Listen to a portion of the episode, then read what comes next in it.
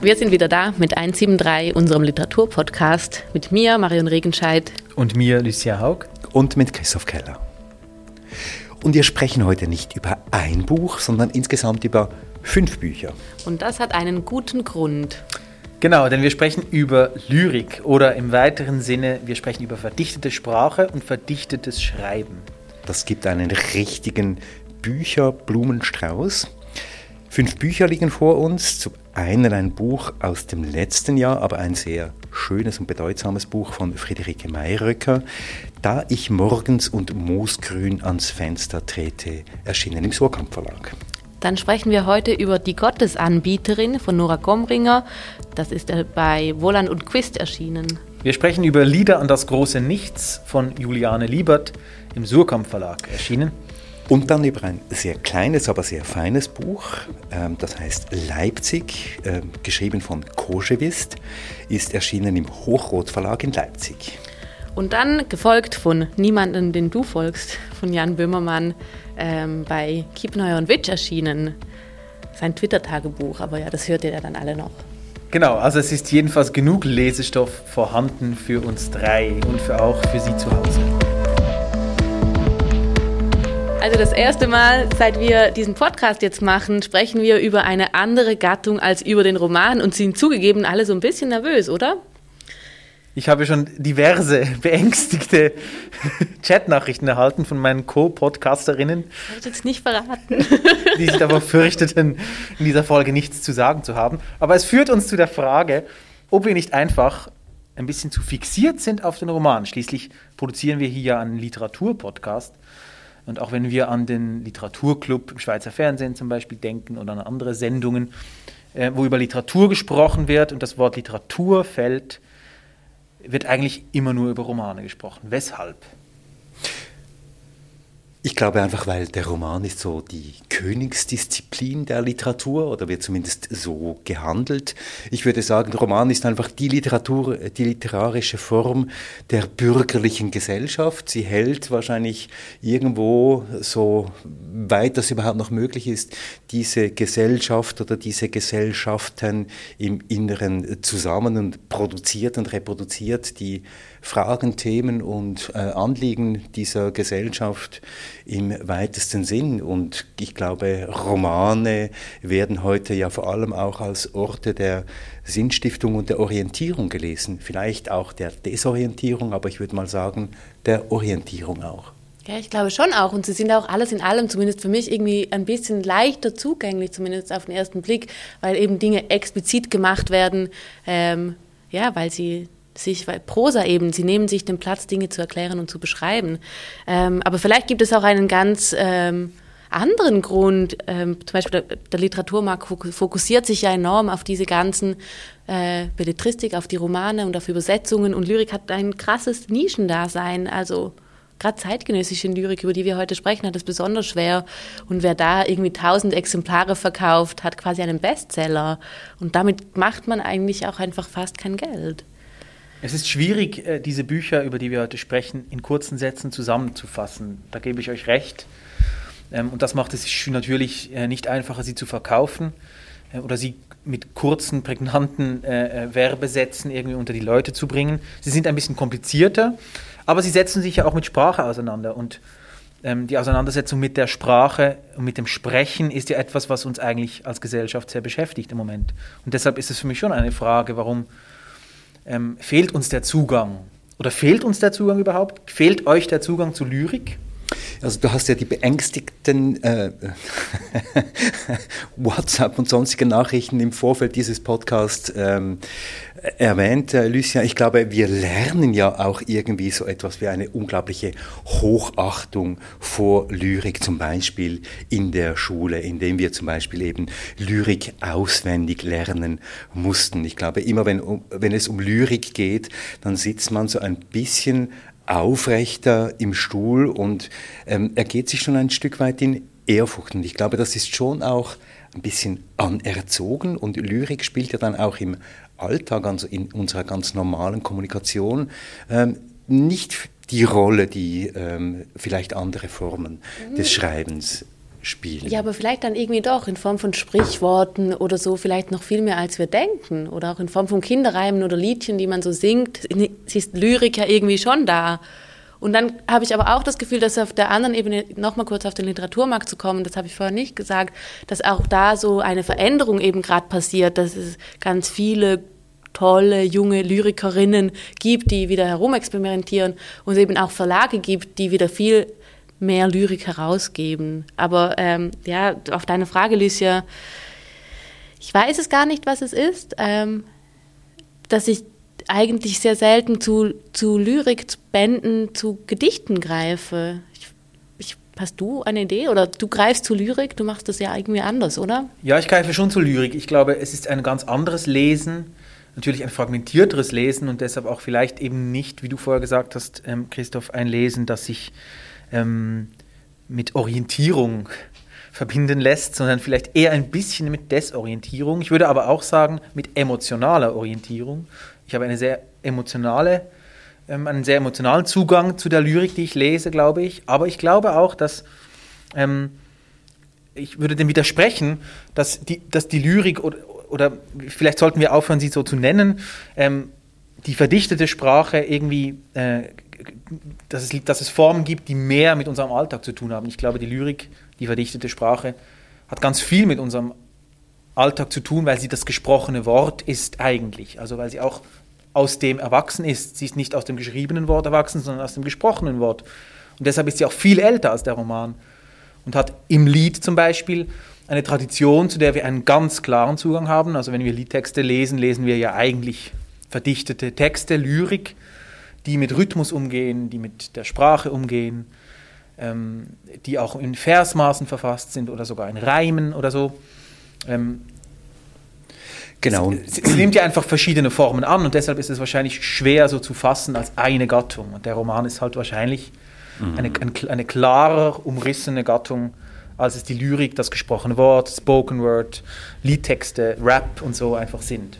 Ich weiß auch nicht, dieses Unbehagen hat vielleicht schon auch mit mit der Schule und mit der Zeit ein bisschen zu tun, weil ich meine, wir hören ja alle Lieder und Songs und Bob Dylan ist Literaturnobelpreisträger, also genau, du hast es gesagt, also Rappen, ähm, jede Form von Spoken Word äh, Performances und äh, auch, worauf wir später noch kommen, auch die verdichtete Sprache äh, in Form von Kurznachrichten ist ja auch eine Art von Expression, die wir alltäglich brauchen und da kommen wir dann auch Jan Böhmermann zu sprechen, wo eben auch in möglichst knappen Worten möglichst viel gesagt werden will. Also vielleicht stimmt die These tatsächlich nicht, dass Dichtung in unserem Alltag keine Rolle spielt.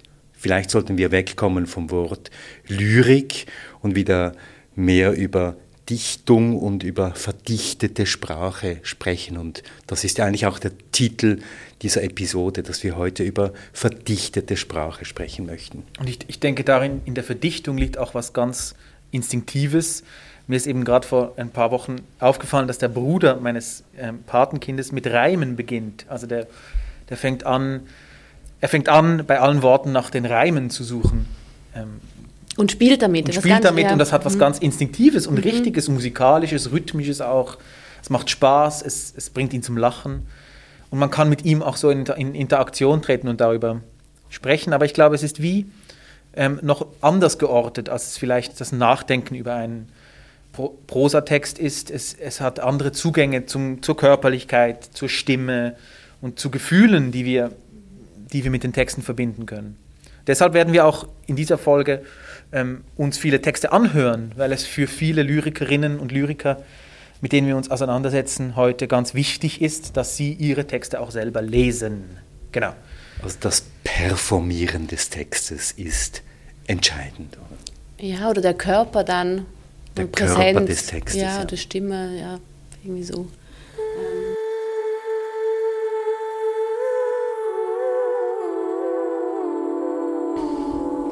Also beginnen wir doch mit dem ersten Buch, oder? Wir reden über keinen klassischen Lyrikband, aber ja, vielleicht sollte, die, sollte ich das jetzt irgendwie nicht mehr sagen.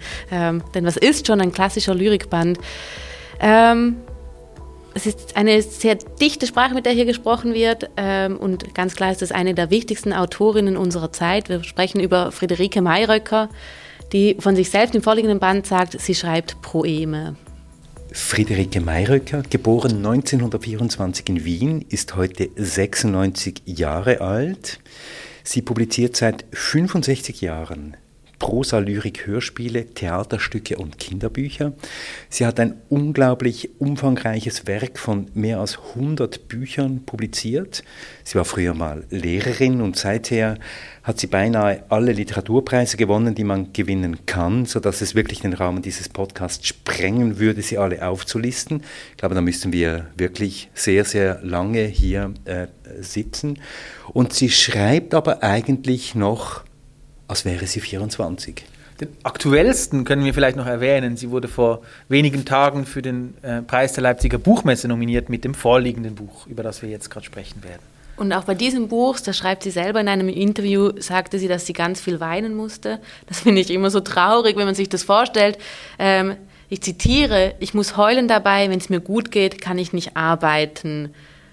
Äh, ich verstehe überhaupt nicht, wie man schreiben kann, wenn man gut aufgelegt ist, die ganze Welt himmelblau sieht. Und in einem Vorgängerband äh, mit, mit, dem Titel Und ich schüttelte einen Liebling ähm, hat sie ihr Schreiben mal so äh, beschrieben. Ich zitiere, also immer für sich einen neuen Anfang machen. Tatzen auf der Maschine, so hineinspringen in den Text wie ins Badewasser, wie in den See im letzten Sommer und dann mit Erschrecken festgestellt, dass man das Schwimmen verlernt hat, dass man untergeht. Ja, und das, was wir vor uns haben, ist eine Art Tagebuch. Ich weiß gar nicht, ob man dem so sagen kann. Jedenfalls sind alle diese Texte datiert und das wirklich Charmante ist auch, dass nach jedem Datum dann noch so ein kleiner Nachsatz kommt, dass das Geschriebene oder das Gelesene nochmal in ein neues Verhältnis setzt, so ein kleiner Wink äh, am Schluss. Und es ist, wenn man diese Metapher des Schwimmens bzw. des Nichtschwimmen-Könnens, ist es in jedem einzelnen Stück, in jeder einzelnen Dichtung, ist es ein totales Eintauchen, so zumindest ist es mir äh, gegangen. Es ist eine Immersion, ein Eintauchen in die Sprache, in die Erinnerungen, in die Assoziationen, in die Bilder einer Frau, die unglaublich viel gesehen hat, unglaublich viele Menschen getroffen hat, unglaublich weit gereist ist und über einen unglaublich, für mich unglaublichen Wortschatz verfügt, den sie auch auf eine ganz besondere Art und Weise mit einer ganz eigenen Rhythmik und mit einer ganz anderen, mit einer ganz eigenen Interpunktion aneinander fügt. Ja, ich finde auch, sie gibt ja irgendwie enorm tiefe Eindrücke in ihr Schreiben, also auch sie reflektiert ihr Schreiben dabei. Und ich finde, es gibt nicht nur die einzelnen Abschnitte, sondern irgendwie jedes Wort bei ihr wird plötzlich so poesiefähig und dann leitet sie so verschiedene Assoziationsketten ab und überall könnte man eigentlich eintauchen und weiterdenken. Und sie macht das auch und schert sich irgendwie auch nicht um Interpunktion. Also das finde ich auch so lustig, wie sie da einfach etc. Punkt und so. Also sie, sie animiert irgendwie schon dazu, dass wir selber ihre Sätze auch fertig machen, die sie ja gar keine Lust mehr hat auszuführen. Das finde ich irgendwie. Mir gefällt das natürlich grundsätzlich, wenn jemand nicht altersmilde wird ähm, wenn, man, wenn man so ihr, ihr Schreiben verfolgt über ihr Leben, ist es eigentlich umgekehrt gewesen. Sie hat ihre frühen Gedichte, die auch noch eher Gedichte waren, ähm, zum Beispiel sind, sind milder, wenn ich jetzt das so sagen darf. Sie sind auch noch so ein bisschen, bisschen äh, religiöser angehaucht. Da kommen wir dann, zu diesem Thema kommen wir später mit, mit einem anderen Buch noch dazu. Aber sie wird irgendwie auf eine Art radikaler und ich kann gar nicht sagen, warum, warum das radikal ist irgendwie. Ich glaube, es ist eine energetische Frage, wenn ich dieses Buch lese. Ich habe es gelesen wie ein Roman. Also es ist einfach so durchgeflutscht. Ich, ich musste keine, keine Sekunde es weglegen oder so.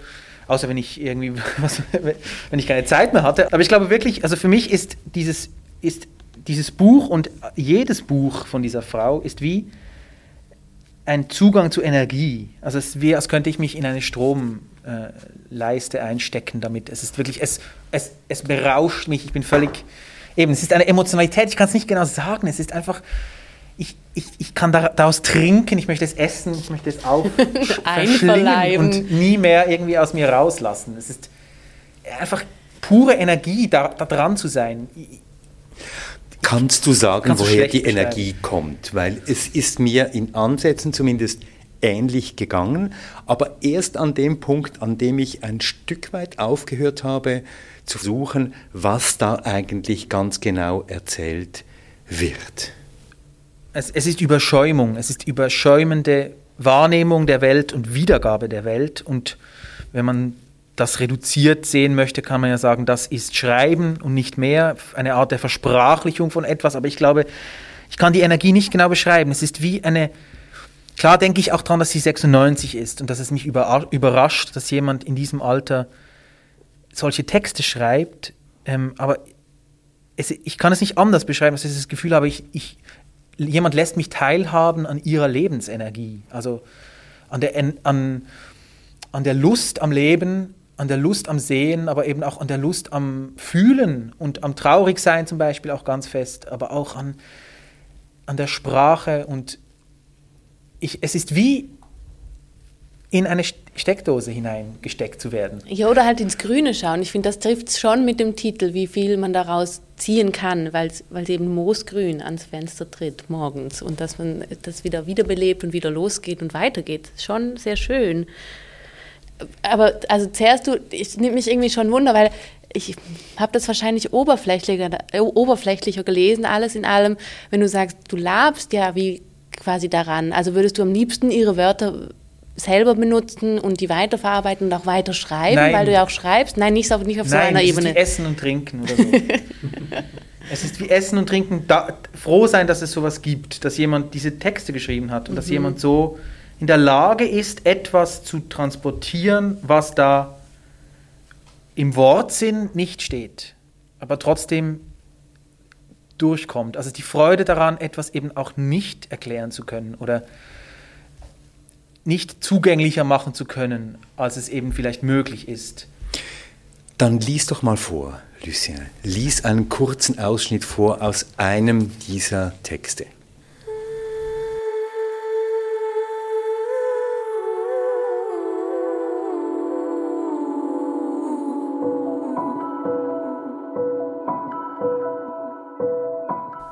Ein halber Mond, ein verhüllter Mond über den Bäumen. Ich habe mich in die Zunge gezwickt, dass ich aus Schreien, ich meine mit dem Fuße in den Boden gestampft. Meine Texte entstehen durch sich fortpflanzende Augen. Dieser Text ist eine Abstraktion, sagst du. Mehrmals während des Schreibens hat sich die Perspektive geändert. Ich meine ein Schmollmund. Ich habe einen zierlichen Zeigefinger skizziert, um auf ein Wort hinzuweisen, mit einem roten Fingernagel. Manchmal, als ob mich meine Freunde auffingen, bevor ich stürze. Ach, meiner Seel, ich habe mir nicht vorstellen können, dass ich derart um mich würde kreisen wollen, nämlich jenes Symbol, welches ich in seiner aufgeblühten Geldbörse finden würde, in dessen Rachen. Was? Es ist ja nicht einfach Assoziation, es ist nicht einfach nur irgendwelche Form von Alliteration, es ist auch nicht irgendwie etwas ähm, zusammengestoppelt, sondern es sind ja ganz sorgfältig und sehr bewusst konstruierte Texte. Und Friederike Mayröcker hat ja auch einen ganz bestimmten Tagesablauf, in den sie sich hineinschreibt, also morgens. Ganz früh steht sie auf, oder steht eben nicht auf, sondern schreibt noch im Bett. Schreibt erste Skizzen am, im Bett und begibt sich dann in ihr Arbeitszimmer, das doch relativ chaotisch aussieht, wie man auf Fotos gesehen hat, und schreibt sich dann in diesen Text hinein. So stelle ich mir das vor. Und so stelle ich mir das auch vor. Und ich glaube, man muss vielleicht noch dazu sagen, dass auch wenn sie sehr genau konstruiert sein mögen, ich sie ja auch nicht verstehe. Also oder, ein, und man muss dann über das Wort verstehen sprechen, über was ist eigentlich ein Text verstehen. Ähm, und vielleicht auch nochmal über das Wort, was du vorher gesagt hast, Marion, was sie selber, im, im, ihre Texte selber als Proeme bezeichnet. Äh, ein Neologismus, der einerseits Prosa und Poem vereint, aber eben ein bisschen auch klingt wie ein Problem. Also sie schreibt irgendwie Probleme, es sind nicht zugängliche Texte. Aber wie versteht man sie dann? Also wie habt ihr sie verstanden? Was, was kann man daraus verstehen, wenn nicht den Wortsinn des Geschriebenen.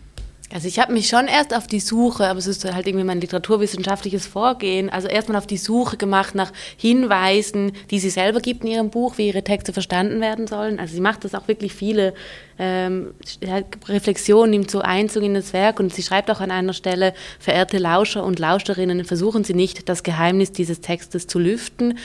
Ähm, und als ich das gelesen habe, war das für mich aber wie so ein bisschen eine Schlüsselstelle, weil ab dem Moment habe ich mir erlaubt, einfach die Texte so zu fühlen, ehrlich gesagt. Und das klingt jetzt irgendwie so ein bisschen kitschig, aber ab dem Moment habe ich einfach gelesen und das so eingesogen und gefühlt, reingefühlt, was mir, was, was passiert, was ich aufnehme, was ich mitnehme, ohne dabei irgendwie so krass auf Grammatik und Kommasetzung zu achten, zum Beispiel.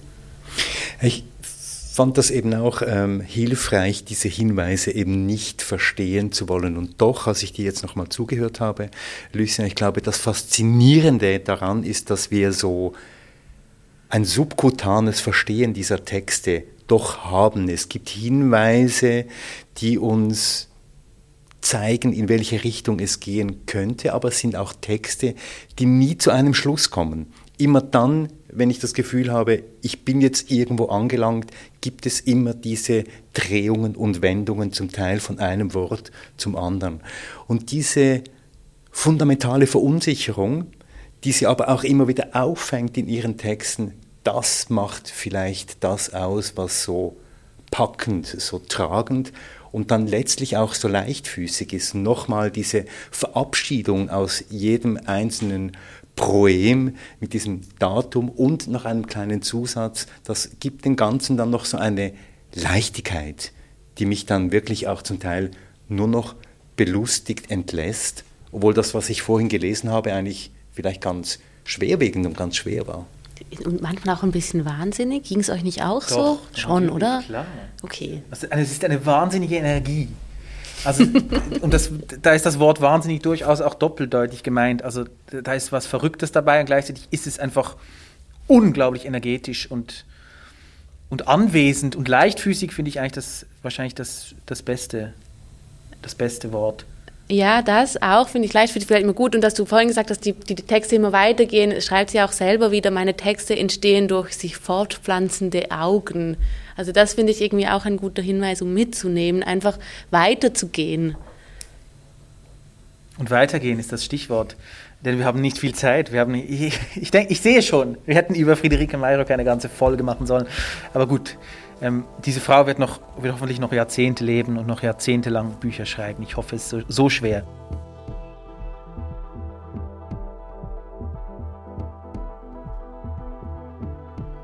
Ähm, wir gehen weiter und zwar zu einer ganz anderen Art von Proemen. Und zwar, ähm, wir gehen weiter zu Lieder und das große Nichts von Juliane Liebert.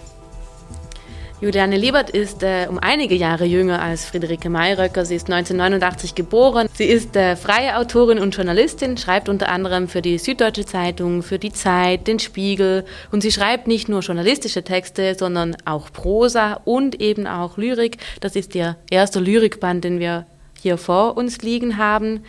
Und ähm, was ich eigentlich ganz lustig fand, ihr, er, also die letzte Veröffentlichung, die sie gemacht hat, war ein Essay mit dem Titel Hurensöhne über die Schönheit und Notwendigkeit des Schimpfens. Ähm, ja, und äh, ja. Ein wir, Satz verpasst. wir versuchen ja schon seit längerem öfters zu schimpfen in diesem Podcast. Ja, ich weiß nicht, wovon ihr redet. Wir sind einfach meistens doch in der Tendenz begeistert von dem, was wir lesen. Also nochmals Juliane Liebert, ihr erster Lyrikband, Lieder an das große Nichts. Und in der Ankündigung bzw. im Klappentext des Buches heißt es, mit untrüglichem Rhythmusgefühl und einem Ohr auf der Tanzfläche horcht Juliane Liebert in ihren flirrenden Gedichten auf, Zitat, die Einsamen, die Lauten, die leichten Dinge und schreibt Verse von solcher Zartheit, dass sogar die Battle-Rapper getröstet werden. Denn selbst wenn die Erde immer langsamer rotiert und die Niagara-Fälle abends abgestellt werden, morgens stellt man sie wieder an. Das ist also Juliane Liebert. Und sie empfiehlt selber dazu, das ist ein, ein, eigentlich in meinem Gedicht, aber sie empfiehlt dazu, auch noch Popcorn zu essen. Das wollte ich einfach auch noch erwähnen, weil es ja schon sehr schön ist, dass sie selber schreibt, also du das jetzt gerade so schön zusammengefasst, ähm, dass wir leichte und schwere Dinge brauchen. Und ich zitiere, wir brauchen Herzrasen, Wasserstoffbomben und Popcorn. Und eigentlich sollten wir jetzt auch Popcorn essen, wenn wir über ihre Lyrik sprechen. Nämlich sie ist so eine Popliteratin, ähm, die über ihr journalistisches Schreiben auch gesagt hat, ähm, dass sie sich bemühe, selbst im blödesten Artikel äh, über eine Sache zu schreiben, die sie davor noch nie beschrieben hat. Und das fand ich irgendwie schön und das finde ich ein super Ansatz für die Sprache. Und ich weiß nicht, ob sie alles, was sie hier in diesem Gedichtband erzählt, wirklich selber erlebt hat oder nicht erlebt hat, aber sie hat auf jeden Fall gut beobachtet und das wird sehr deutlich, dass sie eine gute Beobachterin ist, die ihre Eindrücke in zeitgenössischer Sprache hier wieder einfließen lässt. Und trotzdem tut sie es aber so, ich weiß auch nicht, nicht mit so einer. Sie macht es unaufgeregt. Man muss dazu sagen, es ist ein klassischerer Gedichtband eigentlich als, als, als Mayröcker. Also wir haben es wirklich mit einem Gedichtband zu tun.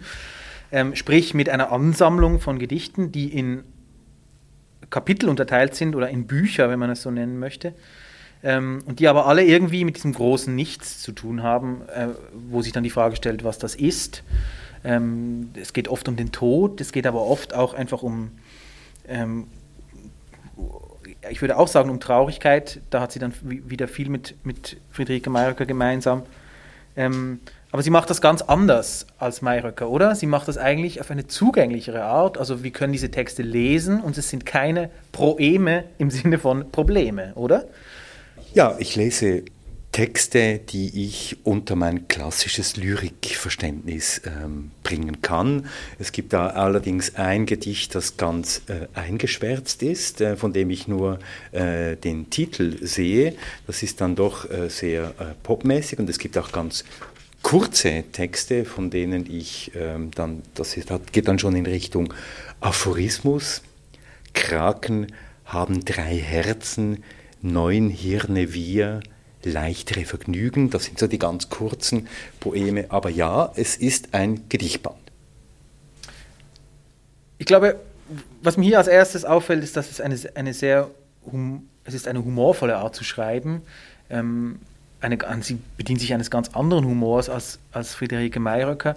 Ähm, aber in Kombination mit diesem Humor haben wir immer auch etwas, was ich jetzt mal so Pathos nennen möchte. Ein Wort, das ja oft auch ein bisschen abwertend gebraucht wird, was ich aber jetzt überhaupt nicht so meine, sondern eigentlich ähm, das große Gefühl, sagen wir mal. Äh, und diese beiden Dinge, die sind irgendwie unzertrennbar miteinander verbunden in diesem, in diesem Band.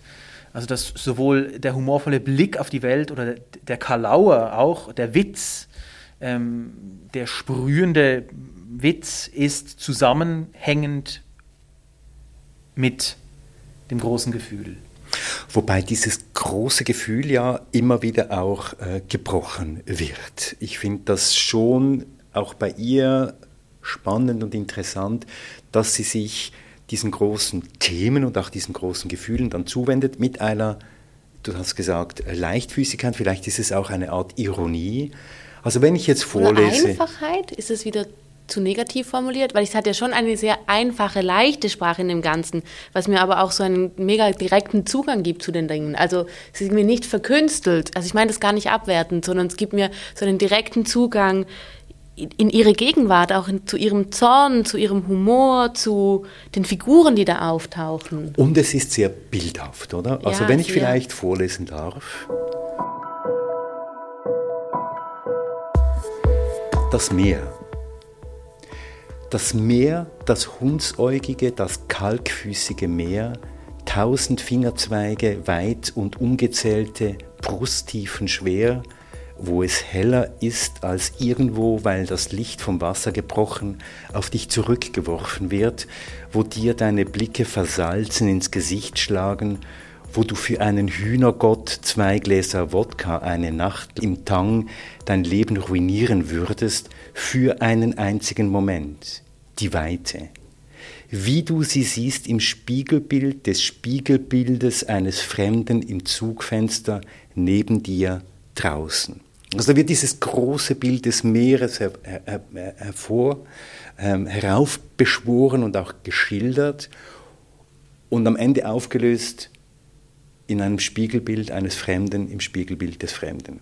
Das meine ich mit dieser Art von Leichtigkeit und auch mit dieser Auflösung von Pathos in diesen Gedichten. Mhm. Es ist nie, es, es braucht eben diese, es braucht Brüche. Ich glaube, das ist vielleicht ein Schlüssel zu vielen von diesen Texten, über die wir heute sprechen, ähm, dass man die Texte dann versteht, Schrägstrich, dass die Texte dann zu leben beginnen, wenn sie brechen, wenn eine Vermutung äh, zunichte gemacht wird, wenn, wenn eine Vorstellung sich nicht einlöst, wenn die Sprache ändert, wenn der Humor zur Traurigkeit wird, wenn die Traurigkeit ähm, zum Witz wird. Da werden diese Texte plötzlich irgendwie lebendig und dreidimensional, wenn sie vielleicht nicht mehr verstanden werden können. Oder wenn sich das Verstehen von einer Allgemeingültigkeit runterbricht auf die subjektive Wahrnehmung und das, die Beziehung, die man hat zu einem Text. Und mehr nicht. Mhm. Also beides, dann die subjektive Wahrnehmung von diesem lyrischen Ich, das da spricht, aber auch die subjektive Wahrnehmung als Leserin und Leser, der oder die, die ja direkt, direkt durch dieses lyrische Ich auch angesprochen wird. Und das Stichwort lyrische Ich, vielleicht, das können wir vielleicht noch so einen kleinen Exkurs machen, nehmen wir eigentlich einfach an, dass dieses lyrische Ich Juliane Liebert ist? Dürfen wir das? Ja, ist das gleiche wie beim autofiktionalen Erzählen. Also ja, wie ist es das denn?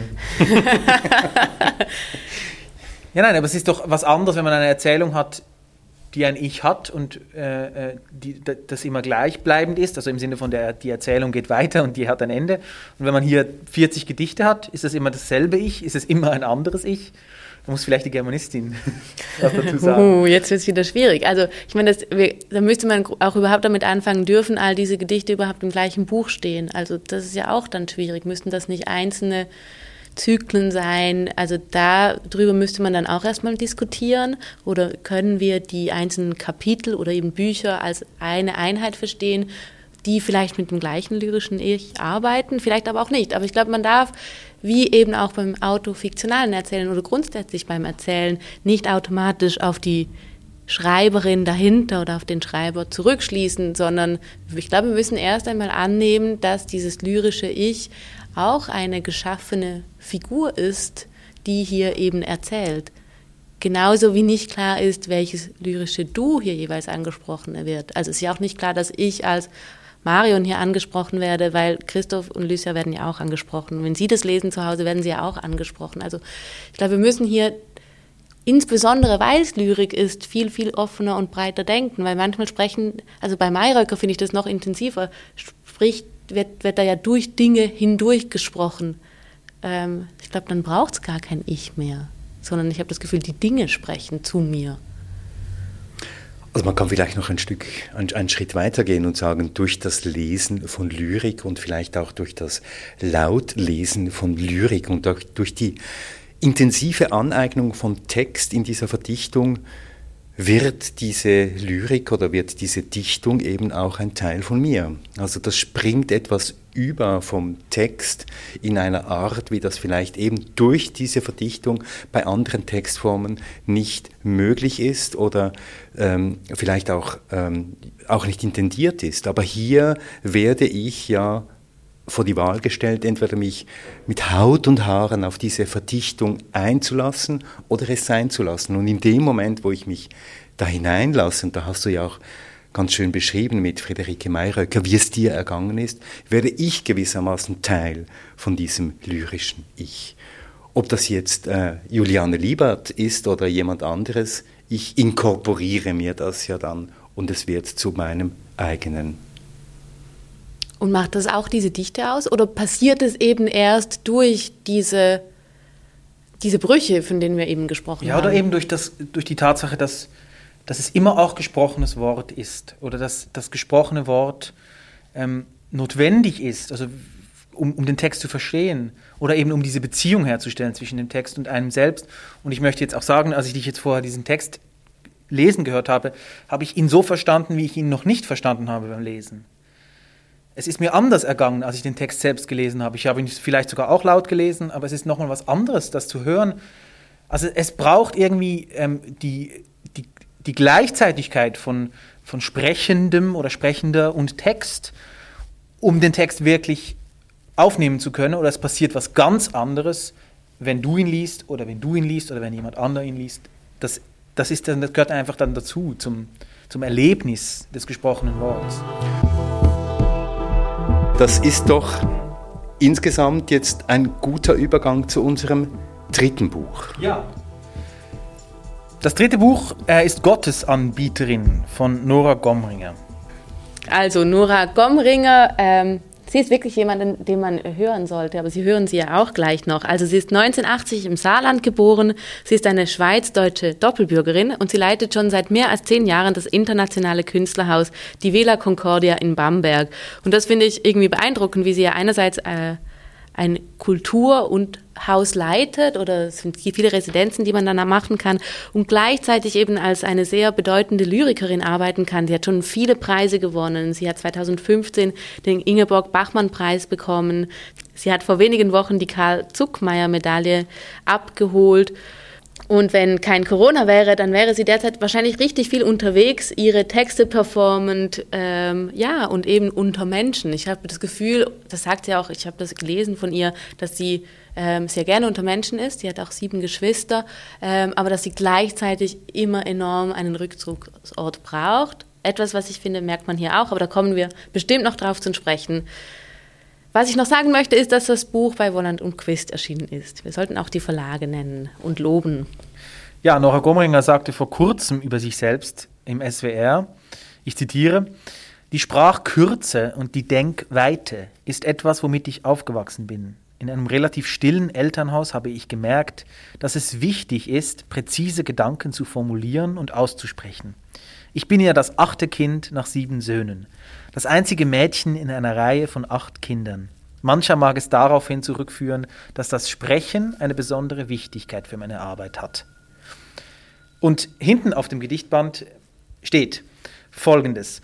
Vor vielen Jahren traf die Dichterin Gomringer auf eine besonders große Heuschrecke im US-amerikanischen Hinterhof ihrer damaligen Gastfamilie es war diese einstündige Begegnung des Schweigens und Beobachtens mit einer Gottesanbeterin, die Gomringer immer wieder zu Fragen an ihrem Glauben und die Vielgestaltigkeit von Religion geführt haben. Jenem geschmacksverstärkenden, mal verträglichen, mal unverträglichen Glutamat des Seins. ja, und so ist dieses Buch auch ähm, gestaltet, nämlich ich blicke in einen Spiegel. Ähm, das Cover des Buches spiegelt mein Antlitz und je nachdem, wie ich mich halte, klauen da diese feinen Greiferchen der Gottesanbieterin äh, zu mir. Ich kann das an meinen Hals halten, ich kann das auf Augenhöhe halten. Aber Nora Gomringer sagt mir schon mal mit dem Cover, diese Gottesanbeterin bzw. Anbieterin, die hat auch sehr stark etwas mit dir zu tun. Und bei der Vorbereitung äh, zu, diesem, zu dieser Aufnahme heute habe ich natürlich selbstverständlich Nora Gomringer erstmal hören wollen und habe mir natürlich YouTube, ähm, auf YouTube ein paar ihrer Performances äh, angehört und freundlicherweise gibt es in diesem Buch auch eine CD für all die Menschen, die noch wissen, wie man eine CD bedient. Die kann man einlegen in ein Gerät, das dann diese Danke, CD Christoph. abspielt. Mach dich lustig über uns, weil weder Lucien noch ich konnten diese CD abspielen. Wir haben keinen Player mehr für sowas. Jedenfalls gibt es da eine CD, auf der man Nora Gomringen hören kann.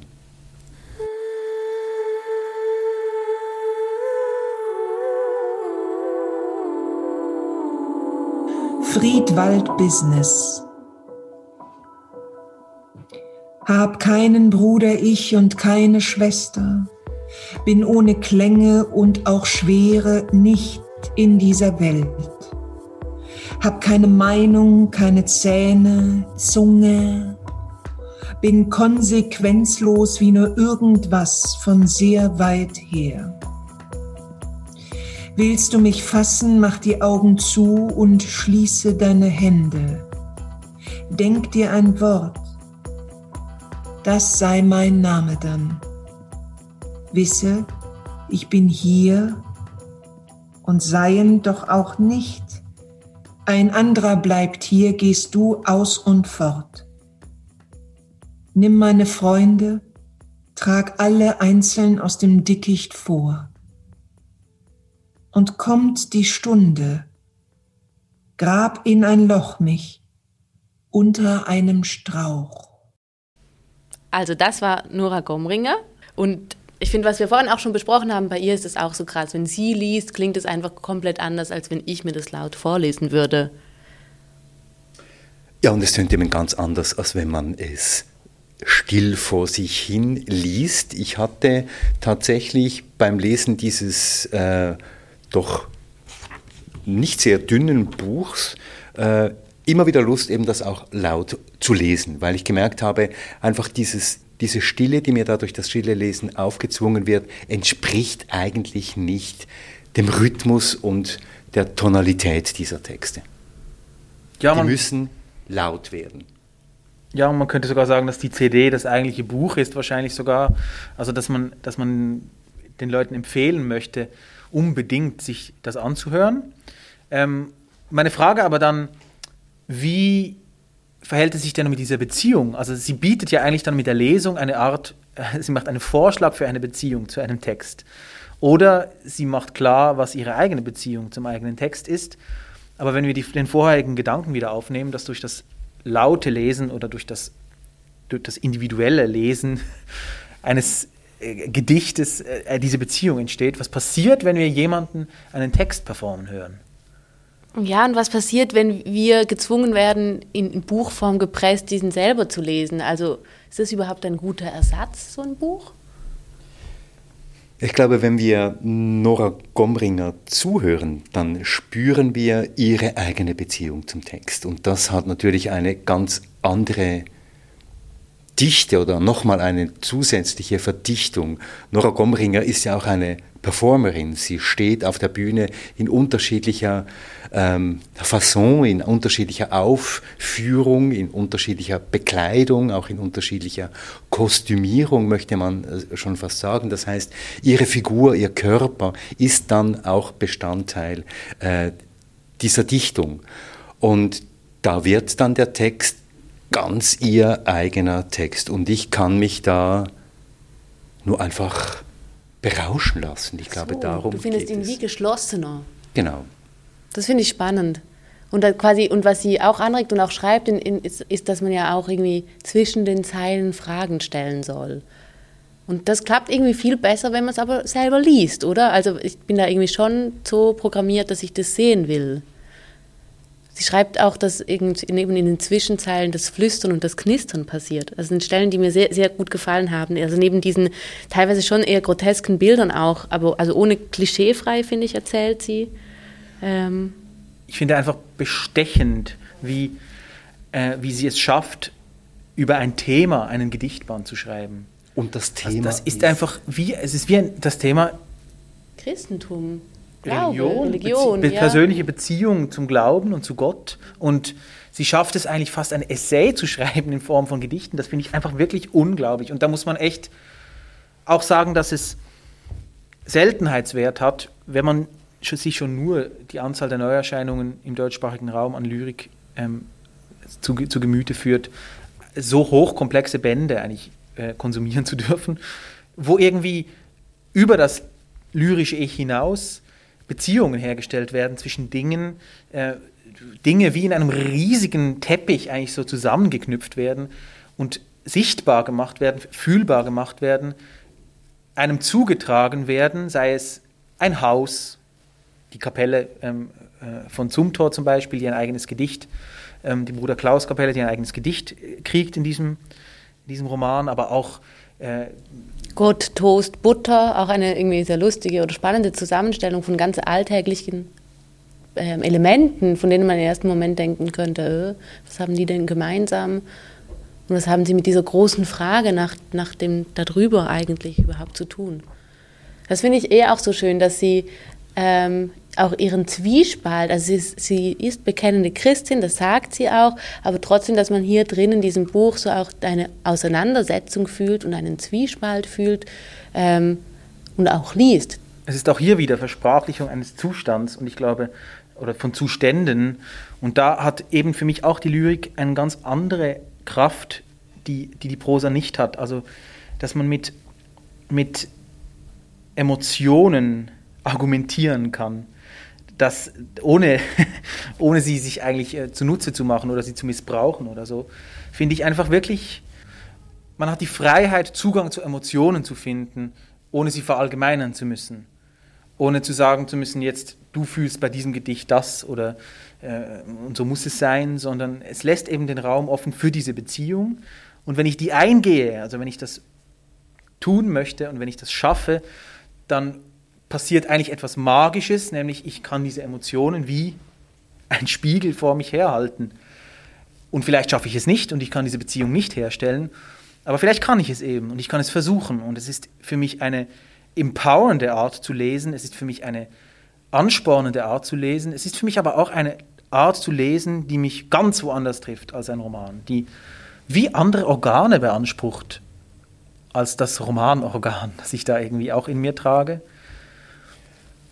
Und da ist ja Nora Gomringer mit ihrer Gottesanbieterin und mit ihrem großen Thema, nämlich der Religion, in diesem Fall vielleicht Christentum, aber sagen wir jetzt mal auch Glauben und der Verdichtung mit der Lyrik nochmal einen ganz besonderen Ort, weil sie im Lyrischen, in der Verdichtung, in der Sprache auf dieses poetische Jenseits ein Stück weit verweist, das eben ein weitestgehend auch über das Geschriebene und das Gesprochene und das Gesagte hinausweist, wo eben dieses Zusammenfallen von Wörtern, von Sätzen über das hinausweist, was eigentlich da geschrieben steht. Und insofern verdichtet sich die Verdichtung hier nochmal ins Religiöse hinein, weil wir das natürlich ja da sind wir auch im Bereich des nicht Sagbaren und nicht Sprechbaren, aber doch des möglicherweise Empfindbaren. Mhm. Und die Verdichtung ist eben nicht nur einfach Verkürzung, sondern sie ist auch Lückenschließung.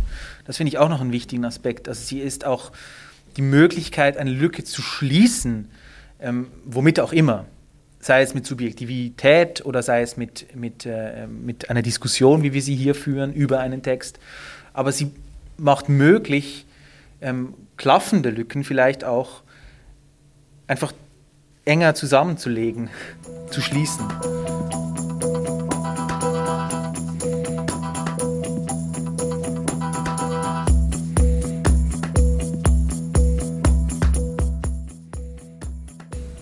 Ja, wir rauschen weiter durch die lyrischen Universen. Wir haben jetzt drei Bücher von Autorinnen gesprochen, jetzt sprechen wir noch über zwei Bücher von Männern, von zwei Autoren. Und das erste ist eher ein kleines Buch. Ja, also fast nicht ein Buch, eher so ein Heftli, oder? Ein Heftlein. Genau. Eines, das es in sich hat. Leipzig vom syrischen Autoren Koschewist. Ähm, er ist 1987 in Hasaka in Syrien geboren. Sein eigentlicher Name ist Abdulaziz Ramadan. Er studierte englische Literatur, Anglistik, International Forced Migration und Parlamentsfragen, Zivilgesellschaft an den Universitäten in Damaskus, Halle, Leipzig und Oxford. Er lebt selbst in Leipzig und hat das gleichnamige Buch als Debüt veröffentlicht. Das Buch ist im Hochrot Verlag in Leipzig erschienen. Das Buch wurde ausgezeichnet als eines der zehn besten Bücher von Bayerns unabhängigen Verlagen. Er hat dem Deutschlandfunk in einem Interview gesagt, ich zitiere, die Sprache ist der erste Schlüssel, um mit Menschen zu kommunizieren, Beziehungen aufzubauen, sich wohlzufühlen, Teil der Gesellschaft zu sein. Den Künstlernamen Abdul Aziz auf Kurdisch hat er erst im Ausland offen zur Schau getragen. In seiner Heimat war es ihm noch nicht möglich, in der eigenen Sprache und unter seinem eigenen Namen zu publizieren. Deshalb setzt sich das Buch, glaube ich, auch ganz prominent mit dieser Vielsprachigkeit auseinander. Ähm, Koschewist ähm, schien ein Leben lang begleitet zu sein von diesen vielen Sprachen. Er erklärt das auch im Editorial. Ähm, von diesem Buch. Also er schreibt einerseits, du hast es schon gesagt, er schreibt auf Deutsch, er schreibt auf Englisch, er schreibt auf Hocharabisch, er schreibt auf Kurdisch und Spanisch.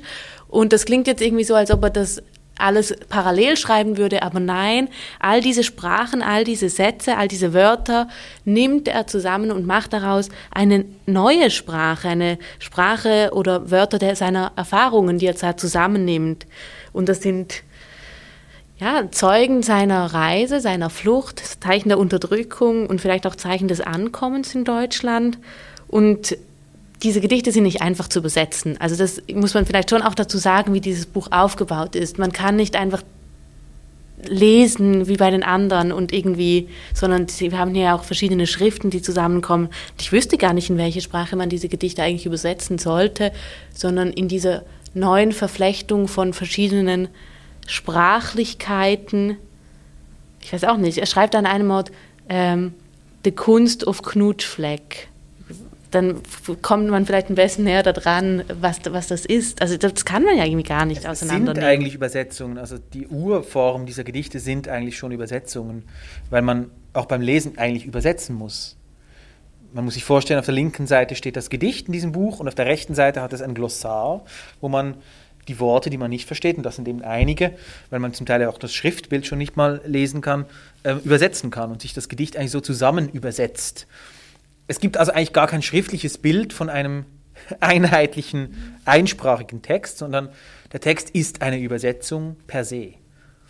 Und ich glaube, das Einfachste ist jetzt, wir hören mal in zwei dieser Gedichte rein, weil praktischerweise gibt es auf jeder Seite einen QR-Code, an den man anklicken kann und dann hört man den Autor dieses Gedicht lesen.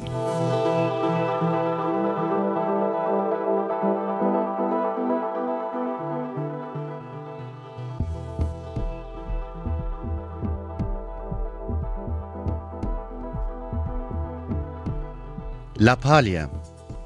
Langsam waqa'at ohne zu merken, dass jede Suspicion eine Angst versteckt. Instead of suspicion zu schlagen, man sorgt sich with Khauf, das beschränkt. Frag niemals nach den Masha'ar, die Matu in einer unjustified Schlacht, was für ein billiger Fehler, also Safir, durch harte Vermogen nichts more macht. Fliehen, fliegen, Kamarocket aber, verzaubert heiß Leis im Land.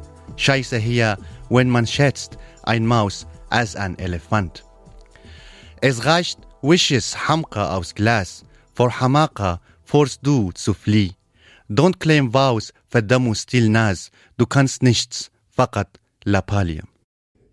Ihr habt es schon gehört, das ist jetzt wirklich nicht einfach zu verstehen. Und was du gesagt hast, Lucien, vorhin, finde ich sehr interessant, dass eben diese Übersetzungsleistung permanent erbracht werden muss. Ich habe dann versucht, mal ein Gedicht auch wirklich zu verstehen, indem ich jedes Wort mit dem Glossar übersetzt habe. Und da eröffnet sich dann für mich hinter dem, was ich sehe und nicht verstehe, dann nochmal eine neue Dimension. Aber hm, Kosewist verlangt von mir, dass ich diese Leistung erbringe. Das frage ich mich eben. Macht er das wirklich? Also ist dieses Glossar, dieses Enträtseln und Entschlüsseln überhaupt dafür gedacht, überhaupt sich jetzt an dieses Gedicht heranzusetzen und diese Verdichtung, die er ja gemacht hat, wieder raus, also es fühlt sich so ein bisschen an wie Fäden rauszuziehen oder etwas ist schon zusammengenäht. Das hat man aber leider vielleicht falsch gemacht und soll es dann wieder irgendwie auftrennen. Das ist alles immer so mühsame Arbeit. Ähm, kann man es nicht einfach so stehen lassen? Dann müsste ich es aber als, auch als Klang stehen lassen können. Also dann muss ich, muss ich damit leben, dass wenn ich das höre, also so wie er das liest, dass ich es nicht ganz verstehe, oder? Das muss man dann aushalten können. Aber ist es nicht bei den anderen Gedichten auch so, dass man sie eben nicht ganz versteht, sondern einfach fühlt? Ja gut, aber der Autor hat ja Themen, oder? Der Autor hat Themen. Also er spricht, du hast es vorhin gesagt, Marion, er spricht hier oder er schreibt hier über ähm, Integration, über Gleichheit, er spricht über Freiheit, über die Weihnachtszeit, über Zweifelsfälle. Also er hat Themen und er hat ein Anliegen. Und ich lese das natürlich und höre das auch durchaus zwiespältig in dem Sinne, dass ich finde, es gibt diese eine Ebene, die du jetzt angesprochen hast, Marion, wo die Wörter wie ein Stück weit Unverständlichkeit im Raum stehen bleiben und darauf verweisen, dass jede Sprache eben auf die andere irgendwie verweist.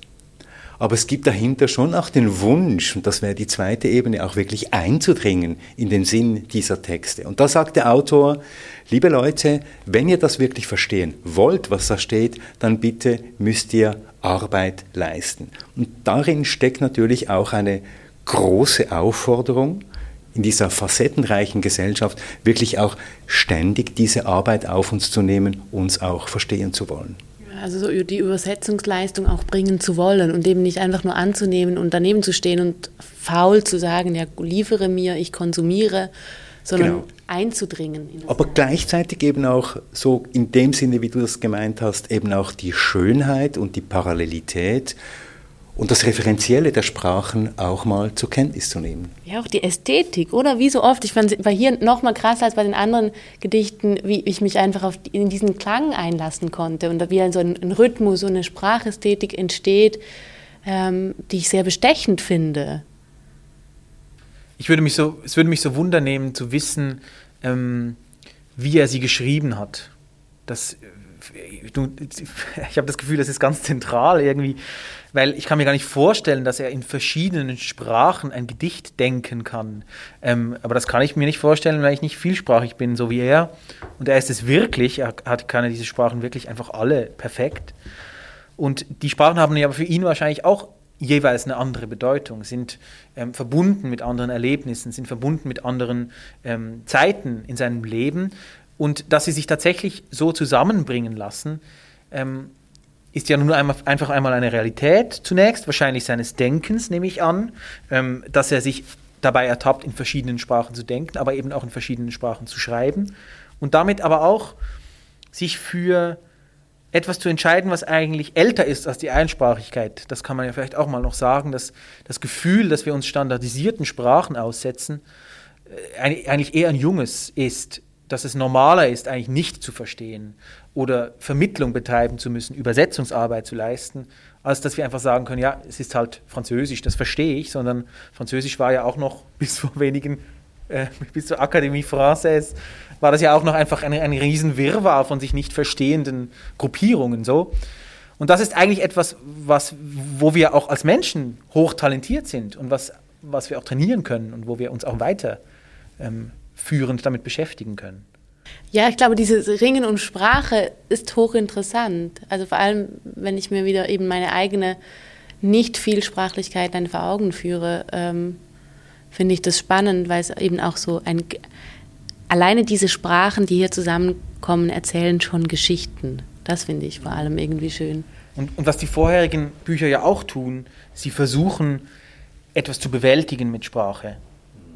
Bilder zu bewältigen, beschreibbar zu machen, zu versprachlichen und dass das vielleicht nicht geht oder dass es nur bis zu einem begrenzten Maß überhaupt möglich ist. Das ist nun mal ein, einfach mal das Manifest der, der, des Schreibens, oder? Und das, schlussendlich machen sie also das Gleiche. Also sie versuchen sich einer Bewältigung anzunehmen, ähm, die Welt zu versprachlichen und das kann nur scheitern. Und trotzdem lohnt Im sich das Ex Sinne. ja im besten Sinne. Und genau das wollte ich auch sagen, dass sich eben das Experiment lohnt und dieses Experiment so viel häufiger dann in lyrischer Form eben gemacht wird und nicht in, in, in einem Prosatext. Also wiederum auch das Spiel mit der Sprache, die Freude an der Sprache, aber auch die Trauer, die hier in dieser Sprachen oder in diesen Sprachen liegt, irgendwie aufzugreifen und auch zu experimentieren, aber vielleicht auch andere Tatsachen abzubilden. Und da ist interessant, dass eigentlich in diesem Buch auch das Glossar gelesen werden kann wie ein äh, Gedicht. Also wenn ich jetzt hier äh, das Gedicht Möglichkeiten und das Glossar mir anschaue, die arabischen Wörter kann ich nicht lesen, dann heißt es Möglichkeiten auf Deutsch, auf Kurdisch Derfet, nachher kommt das Arabische, dann auf Englisch Opportunities und dann auf Spanisch Posibilidades. Wänden, Divar, Walls, Paredes. Aufgehängt sind, daliquadin, are hung up, están colgadas. Wie weg, as como. Fledermaus, Chile, Bat, Murciélago. Und da wird eine ganze Welt geöffnet.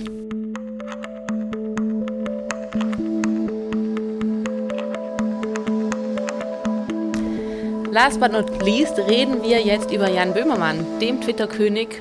Ist da überhaupt einer? Ja, wir sprechen auch darüber. Sein dickes Buch liegt jetzt vor uns mit dem Titel Gefolgt von niemandem, dem du folgst. Der Titel alleine schon ein Proem, wenn man mal ein paar Sekunden darüber nachdenkt. Ähm, dieses Buch, sehr dick, vereinigt alle Tweets ähm, in den Jahren 2009 bis 2020 und auch ein paar Retweets und äh, äh, Threads, die da folgten. Jan Böhmermann selbst, 1981 in Bremen geboren, hat sehr viele Berufe. Die meisten kennen ihn wohl als Fernsehmoderator oder eben als Satiriker und eben auch als Twitterer, der mit seinem Account schon manchen das Fürchten und das Lachen gelehrt hat. Auch eine Leistung nach elf Jahren Twitter. Ich glaube, viele Worte über diesen Popchronisten müssen wir nicht verlieren. Ähm, er hat selber im hessischen Rundfunk über Twitter gesagt, irgendwann sei ihm aufgefallen, dass Twitter Literatur sei. Und ich zitiere, Sie schreiben ein öffentliches geheimes Tagebuch, was Sie aber im Moment Ihres Eintrags aber auch einem Publikum präsentieren. Und ich sage jetzt mal drei, wie wir, die ja diesem Social Media, ähm, dieser Social Media Welt ein Stück weit kritisch gegenüber ähm, eingestellt sind, die haben hier da doch das eine oder andere Fragezeichen. Trotzdem, auch hier haben wir es mit einer Verdichtung zu tun. Und diese Verdichtung ist zum Teil dann im Buch von Jan Böhmermann noch eine zweite Verdichtung, weil er eben das Ganze noch mit Fußnoten anreichert. Also er verdichtet die Verdichtung noch einmal. Und ja, ähm, das ist äh, insofern natürlich spannend, dass wir, wie wir alle wissen, bei Twitter eine Zeichenbeschränkung haben. Das heißt, die Verdichtung ist hier schon mal ins Medium eingeschrieben. Und es ist ja nicht nur das, was ich sehr spannend finde an dieser ganzen Sache, sondern ähm, Twitter hat noch vor Facebook. Facebook hat 2012 alle dazu gezwungen, ähm, in diese Timeline zu wechseln, also eigene Chronistinnen zu werden. Und Twitter hat das von Anfang an so vorgesehen.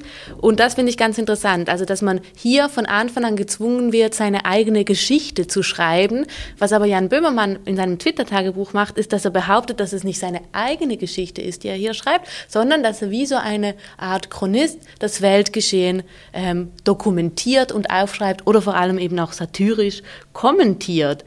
Und ich finde, hier ist es irgendwie schon spannend, dass das Erzählen, also Aufzählen und diese, so wir das kennen eben heute, also dieses, ja, diese Technik ähm, schon auch vom, vom Erzählen kommt, wie, wie eben früher in Chroniken aufgeschrieben wurde und Jan Böhmermann hier das irgendwie jetzt wieder zurückführt und in eine Art Aufzählung, auch wie Mayröcker übrigens mit Datum, wir wissen auch immer, wie viele FollowerInnen er da jeweils hat, aufzählt, was ihm so auffällt.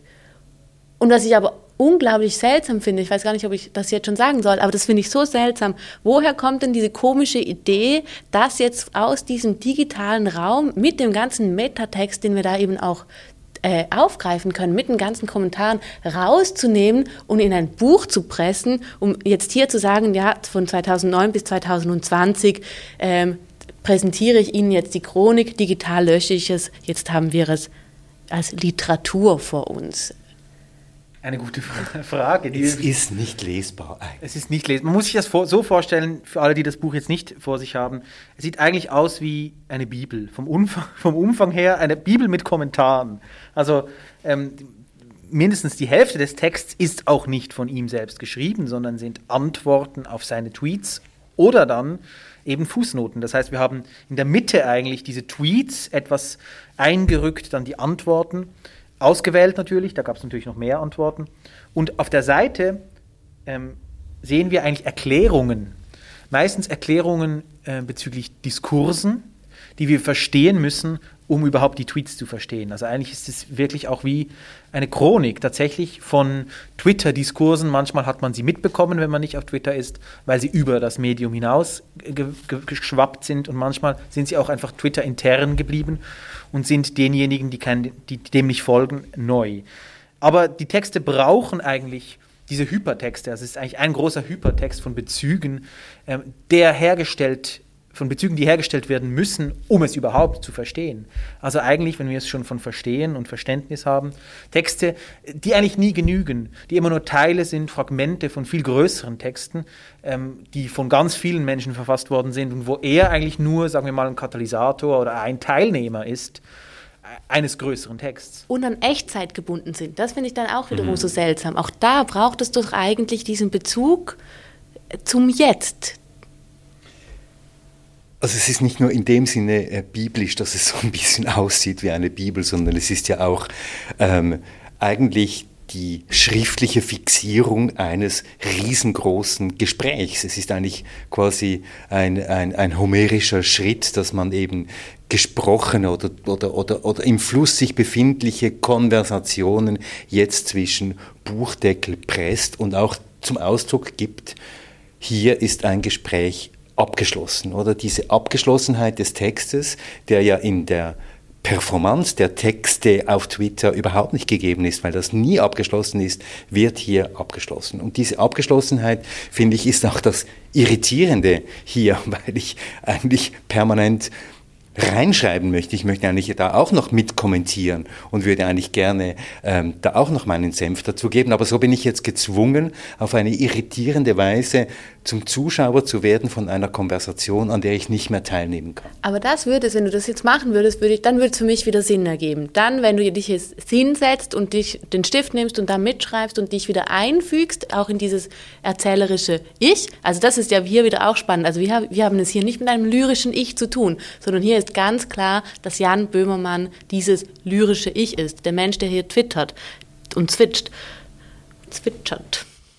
Das heißt aber auch, dass er sich eigentlich eines dem Medium fremden Mittels bedient hat, indem er das jetzt so festsetzt, festlegt. Ja, und sich auch irgendwie aneignet, dass das, was er da geschrieben hat, Literatur ist, weil alles, was man doch zwischen zwei Bücher knallt, kriegt automatisch durch diese Formung einen literarischen Wert. Und das finde ich irgendwie spannend, wenn man sich auf so einer rein medialen Ebene damit auseinandersetzt, muss man sich an einem, einem gewissen Punkt dann irgendwie fragen, was ist Erzählung? Und natürlich findet Erzählung nicht nur im mhm. Internet statt oder zwischen zwei Büchern oder wie wir hier mündlich im Gespräch.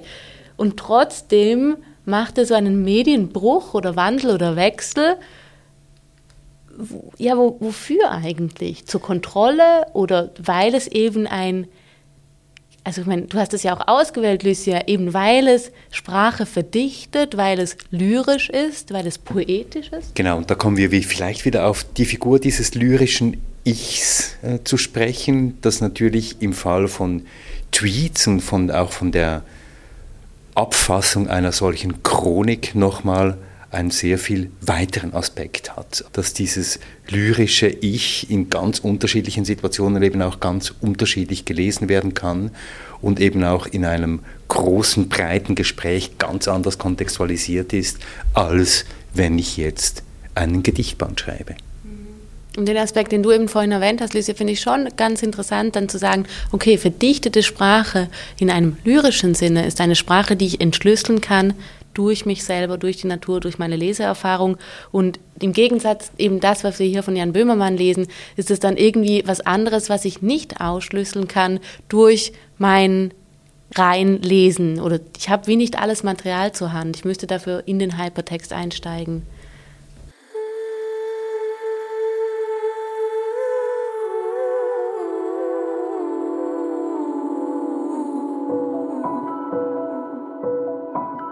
Ich hätte euch jetzt einfach gefragt, ja, was bleibt denn nun? Äh, was haben diese letzten zwei Wochen mit euch gemacht als ähm, Lyrik-Konsumentinnen? Ich habe gemerkt, dass ich komme nicht einfach so drauf. Es ist jetzt nicht etwas es ist nicht eine literarische Gattung, zu der ich einfach so spontan greife. Wahrscheinlich hätte ich jetzt nicht Lyrik gelesen und nicht Dichtung gelesen, wenn wir diesen Podcast hier nicht äh, vorbereitet hätten.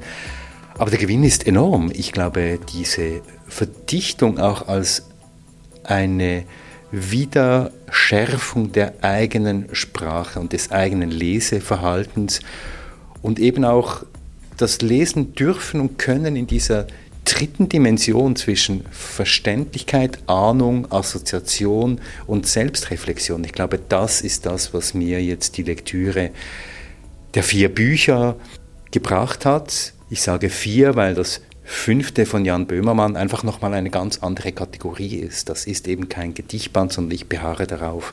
Das ist verdichtete Chronik.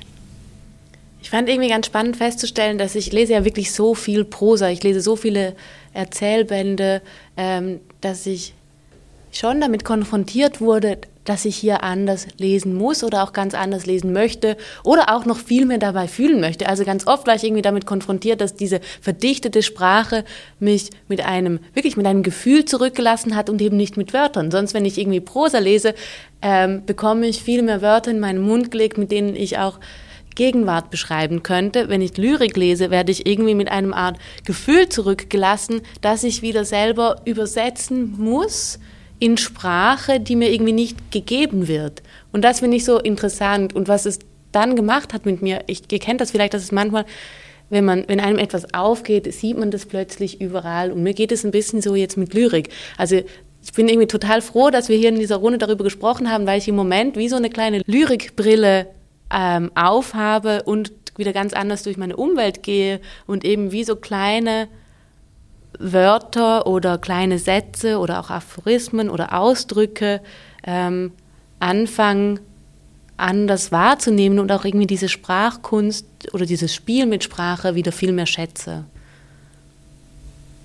Ich bin beglückt, wieder mehr Zeit verbracht zu haben, denn ich finde auch immer, dass es zwar ein fragmentarischeres Lesen ist, aber es ist eben nicht ein schnelleres Lesen. So wie ich auch persönlich vermute, dass es nicht ein schnelleres Schreiben ist, sondern vielleicht eben eher ein langsameres. Und das macht eben schon spürbar, dass der Zugang zu den Texten ähm, über andere, wie ich gesagt habe, über andere Organe ähm, verläuft. Und wenn es sowas wie einen Bauch gibt, dann haben Gedichte für mich mehr mit dem Bauch zu tun als mit dem Hirn. Ähm, was natürlich nicht stimmt, aber ich glaube trotzdem, dass ich schlechter erklären kann, warum mir Gedichte gefallen, äh, warum sie mir missfallen, aber auch, warum ich sie brauche. Also ich, den Zugang zu Lyrik ist mehr wie der Zugang zu Musik, dass ich nicht sagen kann, warum ich das brauche, warum ich Musik höre oder hören möchte. Bei Romanen kann ich das rationalisieren eher und bei Musik und bei, bei, bei Gedichten ist es nicht so da ist es ein Zustand, den ich einfach möchte. Es ist mehr so wie ein, eine, eine, eine, eine Droge oder so, die ich brauche, weil ich merke, jetzt brauche ich das gerade. Und dann hole ich mir das. So. Aber ich setze mich nicht hin und verfolge dasselbe über eine Woche, über zwei Wochen, sondern ich. Äh, äh, du gönnst es dir in kleinen Dosen. Ich gönne es mir in kleinen Dosen, aber in langen Zeiten. Also ich, das Erlebnis an sich ist eben nicht schneller vorbei, sondern es gibt Gedichte, die mich seit Jahren begleiten. Das könnte ein Roman nie, finde ich. Also so geht es mir persönlich.